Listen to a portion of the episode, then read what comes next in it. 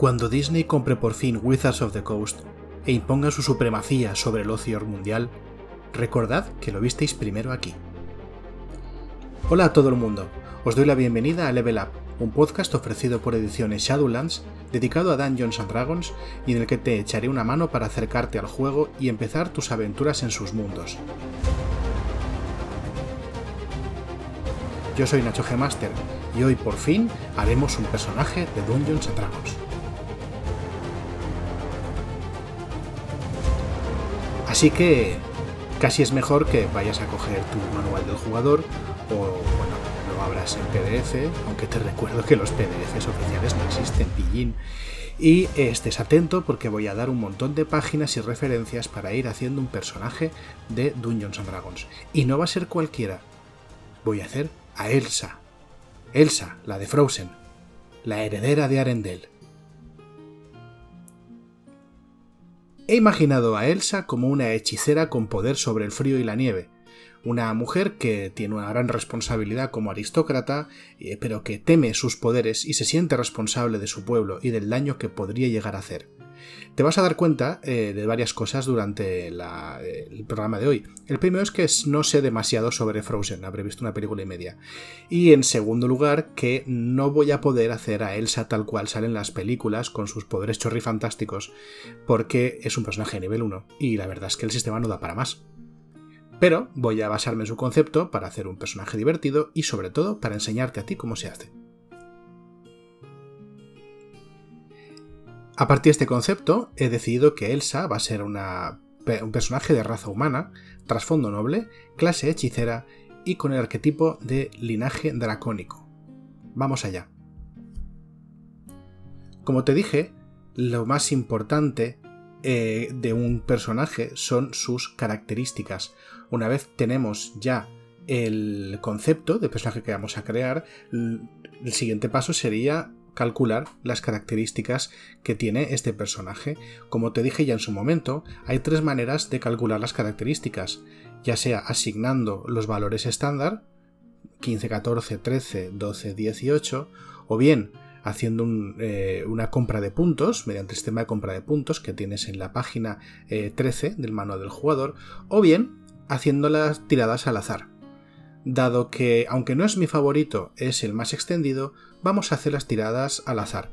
Y para eso voy a usar una página, un generador de tiradas. Hay un montonazo en internet. Si buscas DD Ability Generator, seguramente te va a salir eh, alguno. Yo he escogido el primero que ha salido literalmente. Que eh, con un par de clics imita estas 6 tiradas de 4 dados de 6 descartando el más bajo que dan resultados de 3 a 18, ¿vale? Pues bueno, nos vamos aquí y voy a darle al botoncito. Bueno, pues mira, esto, esto suele pasar. esto sucede de vez en cuando. Y es que, claro, cuando haces unas tiradas al azar, te pueden salir o bastante buenas o te pueden salir bastante malas. Pese a que tirar 3 dados de 6 caras, perdón, 4 dados de 6 caras y quitar el más bajo da una media de alrededor de 12, eh, también te pueden salir cosas bastante horribles en esas tiradas. Pero en este caso hemos tenido bastante suerte. Los resultados han sido 12, 9, 12, 14, 15 y 17. Bien, pues ahí estamos, ¿no? Muy bien. La verdad es que bastante mejor que la media, ¿no? Que nos da, o el estándar que, nos da eh, el manual. Pero ojo, que también puede pasar al revés y que te salgan bastante peores. Esto es un poco lotería, es lo que tiene hacerlo al azar. Entonces con estas puntuaciones me pregunto, ¿dónde las asignamos? ¿no? Porque hay que tener en cuenta qué es lo que le va a hacer falta a, Elsa. Eh, sabemos que Elsa es una hechicera. Los hechiceros requieren un alto valor de carisma y de constitución. El carisma porque es su característica lanzadora de conjuros y la constitución porque, para ser francos, los hechizos no tienen muchos puntos de golpe. Con lo cual, tener una constitución alta le va a ayudar a aguantar mejor el castigo. Y además de eso, la constitución es la característica que se va a usar para que Elsa pueda conservar el control sobre sus conjuros cuando es molestada o cuando es dañada, con lo cual carisma y constitución se llevarán puntuaciones altas. Gracias a Disney Wiki sé que Elsa es una muchacha estudiosa y reflexiva, así que creo que le corresponde una generosa inteligencia. Y aparte, si habéis visto las películas, esos saltos y brincos que pega la muchacha, pues mm, creo que le merecen una, destreza más o menos, eh, más o menos alta no la veo una persona particularmente fuerte físicamente hablando y eh, me la imagino como una persona, eh, pues eso, inteligente, reflexiva, pero no especialmente eh, experta y todavía muy joven.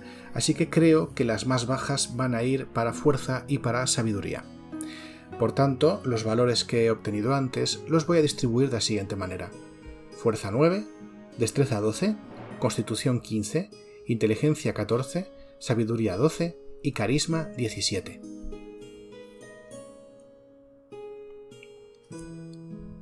Con nuestras características ya calculadas y asignadas a cada uno de los de las seis valores, voy a ver qué nos proporciona la raza humano.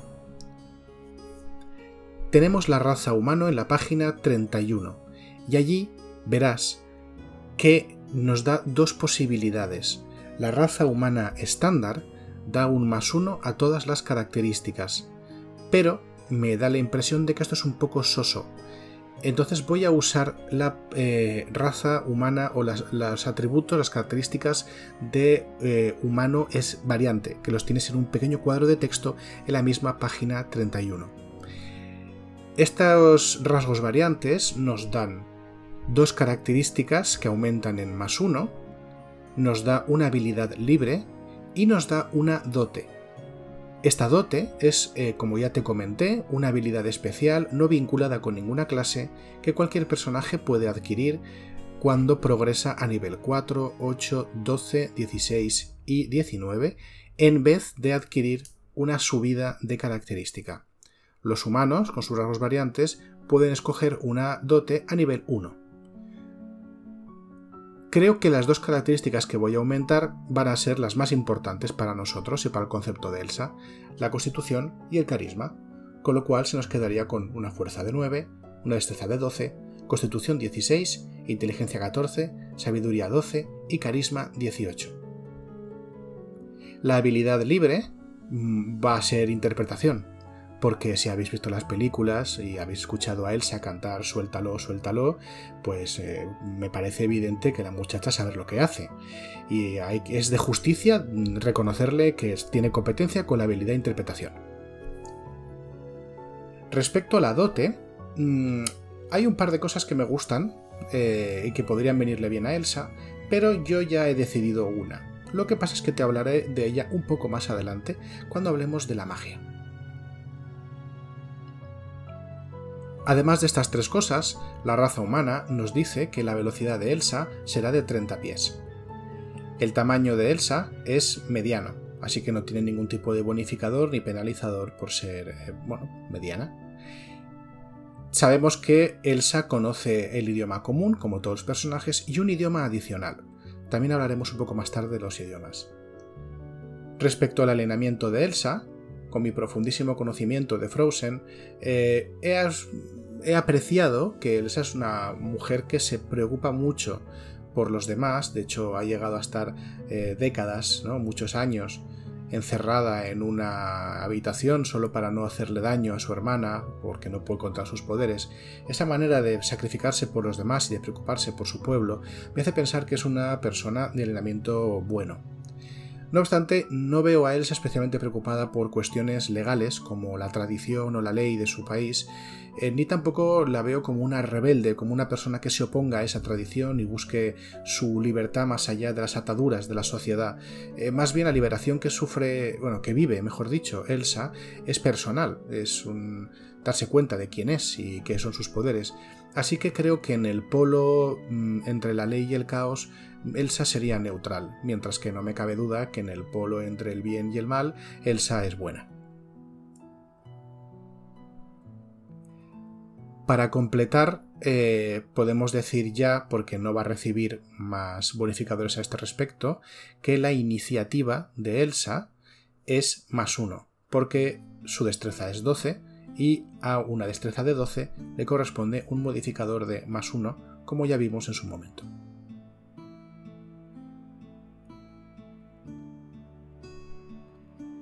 Pasando al trasfondo, he escogido para Elsa el trasfondo de Noble. Lo podéis encontrar en la página 138 del manual del jugador. Como todos los trasfondos, Noble nos da una serie de tablas donde tirar al azar los rasgos de personalidad del personaje. No obstante, es como, y como ya te comenté, estas tablas son meras sugerencias, no necesitas usarlos, estos rasgos, sino que puedes inventarte los tuyos, y es justo lo que voy a hacer. Respecto a los dos rasgos de personalidad, he escogido Nunca volveré a esconder lo que soy. Elsa no se marca una canción acojonante en la primera película de Frozen como para que ahora no le, reconozcamos esta liberación personal y esta eh, darse cuenta de quién es ella y de aceptarse a sí misma. Por otra parte, eh, me parece que también hay que reflejar de alguna manera la devoción y la responsabilidad que Elsa siente respecto al pueblo de Arendelle. Así que, eh, y siguiendo los acontecimientos de la segunda película, donde ella toma el toro por los cuernos y se va a investigar un peligro eh, que acecha a su pueblo, he escogido como rasgo de personalidad una reina no está por encima de ensuciarse las manos. Muy vinculado a esto está el ideal, todo buen monarca se debe a su pueblo. He decidido que el ideal hable sobre el pueblo de Arendelle porque me parece que es una de las cosas que preocupan y que motivan a Elsa, pero el vínculo de Elsa sería su hermana. Protegeré a mi hermana de todo mal, incluyendo el que cause yo. Me parece que conecta muy fuerte con ese leitmotiv de la primera parte de la primera película, donde Elsa no quiere causarle daño, más daño, a su hermana, bueno, y con el final, no te digo más, no te quiero hacer spoilers. Y precisamente por esto, el defecto que yo veo a Elsa es temo en lo que puedo convertirme. Me ha parecido muy interesante establecer esta dicotomía entre eh, Elsa que se acepta como es, que decide que no va a esconder nunca más eh, sus poderes y sus capacidades, pero todavía teme el alcance de los mismos y no sabe hasta dónde puede llegar. Nos fijamos que el trasfondo de Noble también nos da una serie de competencias. Nos da competencia con habilidades en historia y en persuasión. También con herramientas, un juego eh, a elegir por nosotros. Yo he decidido ajedrez porque me ha parecido muy aristocrático. También nos da competencias con idiomas. Podemos escoger un idioma. Y aquí voy a hablar de este tema. Y es que, si te das cuenta, Ahora Elsa conoce tres idiomas, el idioma común y dos que podemos escoger. Pero, ¿cuál escojo? Mejor dicho, ¿de entre qué escojo? Porque no tenemos una lista de los idiomas que se hablan en Arendelle, ni tampoco tenemos una lista de los idiomas que se van a hablar en la aventura que Elsa va a jugar. No tenemos un marco de referencia. Como no lo tenemos, tampoco sabemos qué idiomas pueden ser útiles. De esta manera he decidido que, bien, dejo estos dos huecos de idioma vacíos hasta que pudiese saber eh, en qué mundo va a transcurrir la aventura y, por tanto, eh, cuáles son los idiomas que más útiles me pueden ser o que tienen más lógica que Elsa conozca como monarca de Arendelle. Además de esto, el trasfondo nos proporciona algo de equipo, ropas de calidad, un anillo de sellar, imagino que con la forma del escudo de la Casa Real de Arendelle, un documento que, que, acredita el linaje noble de Elsa y una bolsa con 25 piezas de oro. El noble es el trasfondo que empieza con más dinero. Por último, y como todos los trasfondos, también nos proporciona un rasgo de trasfondo. En caso del noble, se trata de posición de privilegio.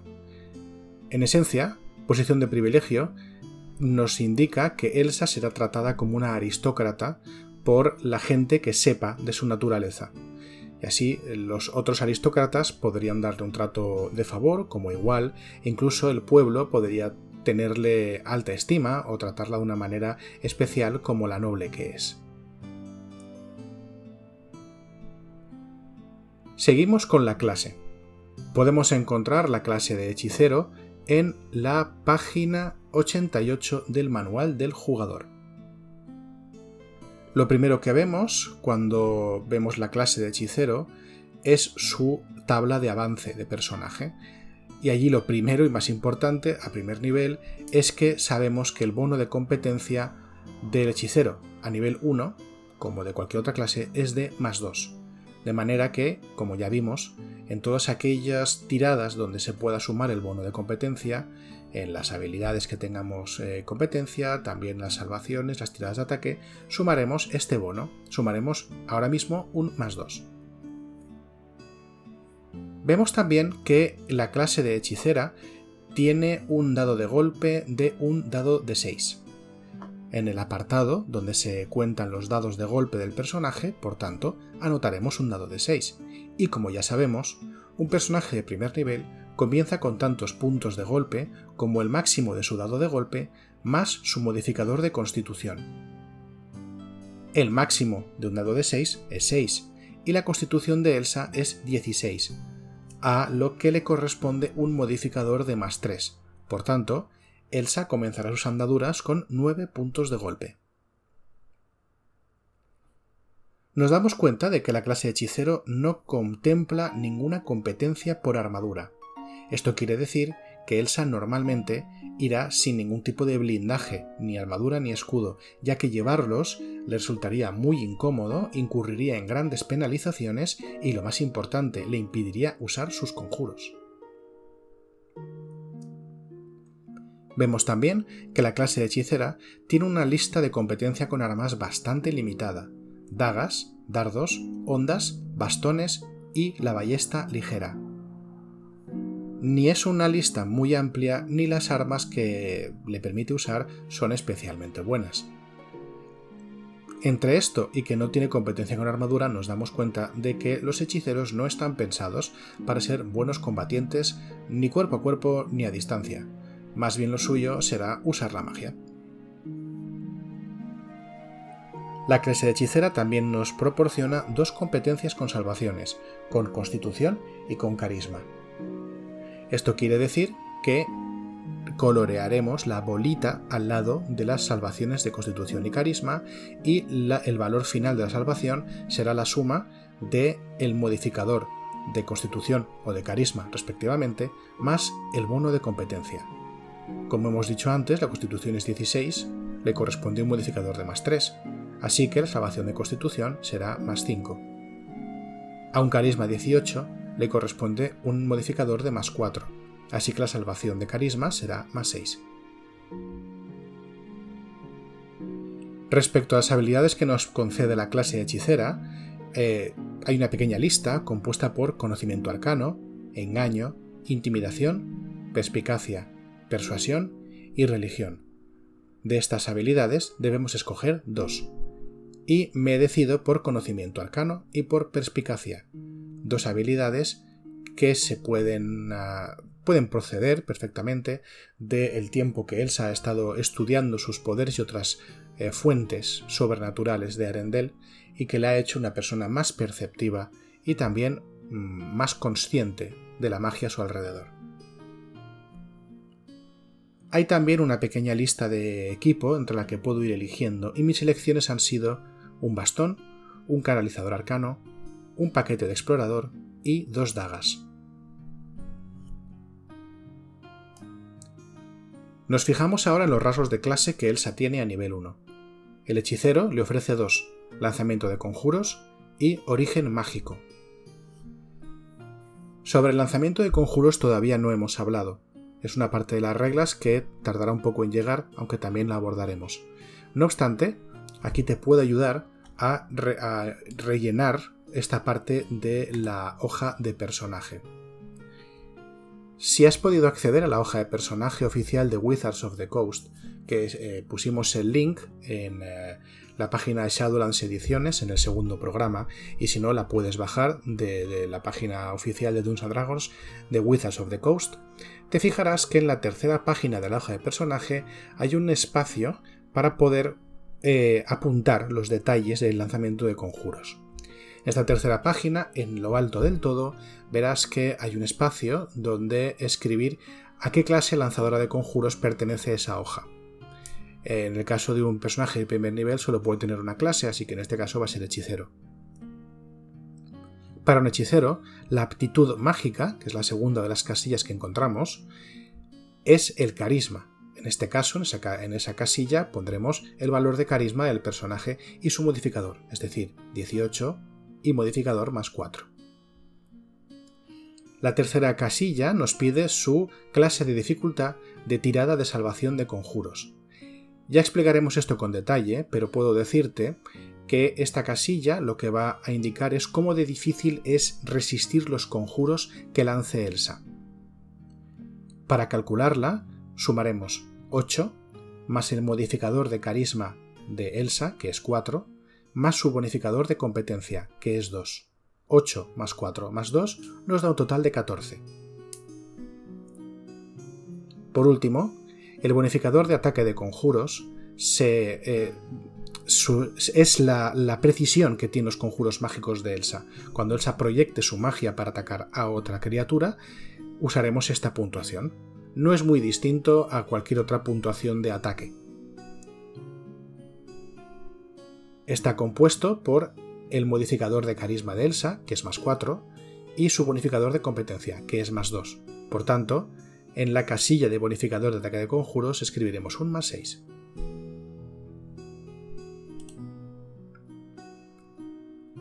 La tabla de conjuros de El Hechicero, que también tenemos en la propia página 88, o si no será la 89, pero vaya, está muy cerquita, nos dice que tenemos cuatro trucos y dos conjuros de nivel 1. También sabemos que tenemos eh, dos espacios de conjuro de nivel 1 que se recargan cada descanso largo. La manera de aprender y de lanzar conjuros y recargar sus espacios de conjuro es algo que abordaremos más adelante. De momento, sin más, apuntamos en, eh, en las casillas de nivel de conjuro de primer nivel que tenemos dos espacios totales y de momento evidentemente no tenemos ningún espacio gastado. Vamos a ver qué conjuros podemos escoger para Elsa. Para ello, tendríamos que ir a la página 209 del manual del jugador donde se recogen, hay una lista, mejor dicho, recogiendo los conjuros a los que pueda acceder la clase de hechicero. De los cuatro trucos que podemos escoger, yo me he decidido por prestidigitación, mano de mago e ilusión menor, conjuros que me imagino a Elsa llevando a cabo, combinando mezclando ese poder que tiene ella sobre el viento, eh, la escarcha incluso capacidad para hacer eh, pequeños espejismos de, de hielo. Y también he escogido rayo de escarcha. Rayo de escarcha es un conjuro ofensivo que va a permitir a Elsa defenderse en combate y que probablemente y que a lo largo del tiempo se convierta en uno de sus eh, recursos más valiosos. Respecto a los conjuros del primer nivel, voy a escoger escudo y dormir. El primero me lo imagino como una pantalla de escarcha eh, muy dura que Elsa puede invocar para protegerse del daño, y el segundo como si usase el frío para aletargar a sus enemigos y obligarlos a, dormirse. Te dije que en este punto iba a hablarte de la dote que he escogido, porque Elsa tiene derecho a escoger una dote de primer nivel como personaje de raza humana. Y es que he escogido la dote iniciada en la magia, que podemos encontrar en la página 167. Iniciada en la magia me permite eh, picotear en otras listas de conjuro y aprender algunos de los conjuros de esa lista y lanzarlos como si fuesen conjuros de hechicera. He escogido la lista de conjuros de brujo que podemos encontrar en la página 207 del manual del jugador. Ambas clases tienen carisma como su característica de lanzamiento de conjuros y eh, veo que puedo escoger gracias a esta dote dos trucos más y un conjuro de nivel 1 como conjuros eh, de nivel de, trucos de nivel 0, elijo amistad y descarga sobrenatural, que lo cierto es que no tengo ninguna manera de justificar como poderes de hielo. Pero como conjuro de nivel 1 escojo armadura de Agatis, que es un conjuro bastante guay que rodea a Elsa de una armadura de hielo que causa daño de frío a aquellas personas que le golpeen. Amistad, por su parte, me parece un conjuro bastante útil para que tenga un personaje nivel bajo, ya que con gracia, de manera temporal, a una criatura inteligente con el lanzador de conjuro. es un truco que no está mal tener. Y descarga sobrenatural es un conjuro de ataque que permitirá a Elsa causarle daño cuando lo necesite a aquellas criaturas que sean inmunes al frío, que a verlas pues las hay. El otro rasgo que tiene Elsa a primer nivel, por ser hechicera, es origen mágico. El origen mágico es el nombre que recibe el arquetipo de la clase de hechicero. Los arquetipos, te recuerdo, son aquellos eh, subclases, esas divisiones dentro de las clases que eh, orientan al personaje a hacer algo adicional o hacer algo que ya sabía, algo mejor. En el caso de los hechiceros, su idea el concepto de la clase es que son lanzadores de conjuros que reciben un poder innato de una fuerza externa, normalmente de su sangre, de su genealogía. Yo ya sé que Elsa no tiene parientes dragón, su poder viene de otro sitio. No obstante, los hechiceros de linaje dracónico, que es el que voy a escoger para ella, obtienen poderes elementales, Así que con un poco de adaptación ¿no? y cambiando el concepto de las cosas, yo creo que puede salir bastante resultón. Hay que añadirle fantasía a tu juego de rol de fantasía. De todos los ancestros dragón que puede escoger Elsa, yo creo que el que mejor le viene es el de plata. Los dragones de plata son benignos y tienen eh, una vinculación con el poder elemental del frío. Escoger mi ancestro dragón añade el dracónico a los idiomas que Elsa puede hablar y le permite duplicar su bono de competencia en las pruebas de carisma al tratar con dragones, si es que este bono de carisma, de, perdón, de competencia debiera aplicarse.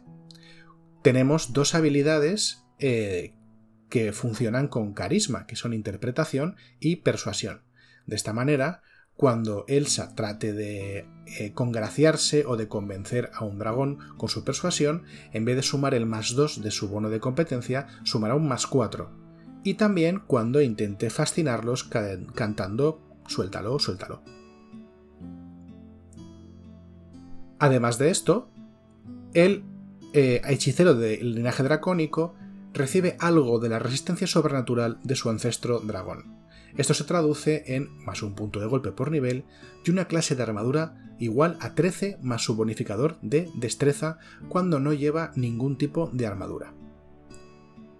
Me lo puedo imaginar como una película de, frío o de hielo que recorre todo el cuerpo de Elsa, o que es especialmente resistente simplemente por estar eh, siempre como medio congelada, sin daño para ella. Esto es interesante, porque como hemos dicho que Elsa no lleva armadura, normalmente su clase de armadura debería ser igual a 10 más su modificador de destreza, que recordemos es más 1. Sin embargo, gracias a esto, la clase de armadura de Elsa cuando no lleva armadura es 13 más su, más modificador de destreza, que se planta en una clase de armadura de 14, así que ya lo podemos escribir en la casilla eh, correspondiente. El linaje dracónico de Elsa también le proporcionará otros beneficios cuando vaya subiendo de nivel. Resistencia al daño de frío, eh, daño extra cuando, cuando lance conjuros dañinos de frío e incluso la posibilidad de volar eh, en saltos cortos gracias a esas alas de dragón, que en nuestro caso puede ser una corriente de viento helado, por ejemplo. Para acabar, repasaremos el equipo que Elsa ha ido recibiendo durante las distintas fases de la creación. El equipo que nos ha dado el trasfondo es bastante sencillo, eh, lo repasamos aquí. Ropas de calidad, un anillo de sellar, un documento que acredita el linaje y una bolsa con 25 piezas de oro. La clase nos ha dado otro equipo que exige un poco más de atención. Un bastón, un canalizador arcano, un paquete de explorador y dos dagas. El canalizador arcano, que puede que sea el que te llame la atención, es un objeto por el cual Elsa canaliza sus poderes mágicos y le permite concentrarse en ellos. Tiene unos usos específicos que los que hablaremos más adelante cuando hablemos de la magia, en el programa que hable sobre la magia, pero te puedo decir ya que, por ejemplo, podría tratarse de un colgante con la forma de un cristal de hielo plateado. Respecto al bastón y las dagas, son armas, y las vamos a escribir en el espacio de la hoja de personaje adecuado para esto. En este espacio vemos que hay una serie de casillas que nos indican qué es lo que tenemos que escribir. El nombre del arma, el bonificador de ataque, el daño del ataque y el tipo. Pues bien, vamos a ello. Vemos que para empezar el bastón, que encontramos por cierto en la página 149 del manual del jugador, su es un arma de combate cuerpo a cuerpo. Por tanto, eh, eh, emplea el bonificador de fuerza o el modificador de fuerza para hacer sus eh, tiradas de ataque y de daño. Como Elsa es competente con el bastón, su bonificador al ataque es igual a su modificador de fuerza más su bono de competencia. Dado que su fuerza es de 9, por tanto tiene un menos 1 como modificador, y su bonificador de competencia es más 2, su bonificación de ataque con el bastón será de más 1. El daño que causa el bastón es de un dado de 6 puntos de daño contundente, pero, dado que hemos aplicado la fuerza al ataque, también la aplicamos al daño. Como el modificador de fuerza de Elsa es menos 1, el daño final del bastón será de un dado de 6 menos 1 puntos de daño contundente. Además, anotamos que el bastón tiene la propiedad versátil. Esto quiere decir que cuando se usa a dos manos, puede cambiar el dado de daño a un dado de 8. Respecto a las dagas, también en el 149 del manual del jugador, son armas de cuerpo a cuerpo pero tienen la propiedad sutil. Eso quiere decir que para calcular el, bonificador de ataque y para calcular el daño que causan, puede escogerse el mejor entre la fuerza y la destreza de Elsa. Dado que la fuerza de Elsa tiene un modificador de menos 1 y su destreza tiene un modificador de más 1, pues me parece que salimos ganando si usamos la destreza. Por tanto, vamos a calcular qué, tal sale. La destreza de Elsa es 12, que tiene un modificador de más 1, como ya te he dicho, más su bono de competencia de más 2, queda un bonificador de ataque de más 3. El daño que causa una daga es de un dado de 4 puntos de daño perforante. Si le sumamos el modificador de destreza, que ya le hemos sumado al ataque, nos queda un dado de 4 más 1 puntos de daño perforante. Además de eso, anotamos que la daga tiene la propiedad ligera y es arrojadiza, con un alcance medio de 20 pies y un alcance largo de 60 pies. Pero ya que estamos aquí, ¿por qué no usar el resto de casillas para también tener en cuenta los ataques mágicos que de manera más habitual usará Elsa? Empezaremos por el rayo de escarcha. El bonificador de ataque será el ataque de conjuro de Elsa, que ya hemos calculado antes y que era más 6. El rayo de escarcha causa un daño igual a un dado de 8 puntos de daño de frío, y además apuntamos que reduce la velocidad del objetivo en 10 pies hasta el principio de su siguiente asalto. Respecto a la carga sobrenatural, lo mismo, tiene ataque de conjuro igual al bonificador de ataque de conjuro de, Elsa, que es más 6, pero el daño esta vez pasará a ser un dado de 10 puntos de daño de fuerza, sin más. Como último eh, elemento de equipo a analizar, veremos que tiene un paquete de explorador. ¿Qué tiene el paquete de explorador? Pues bien, lo podemos comprobar en la página 151 del manual del jugador y nos dice que tiene una mochila, un petate, útiles de cocina, un yesquero, 10 antorchas, raciones para 10 días, una cantimplora y cuerda de cáñamo de 50 pies. Te fijarás en que no hay ninguna prenda de abrigo y es que a Elsa el frío nunca le molestó.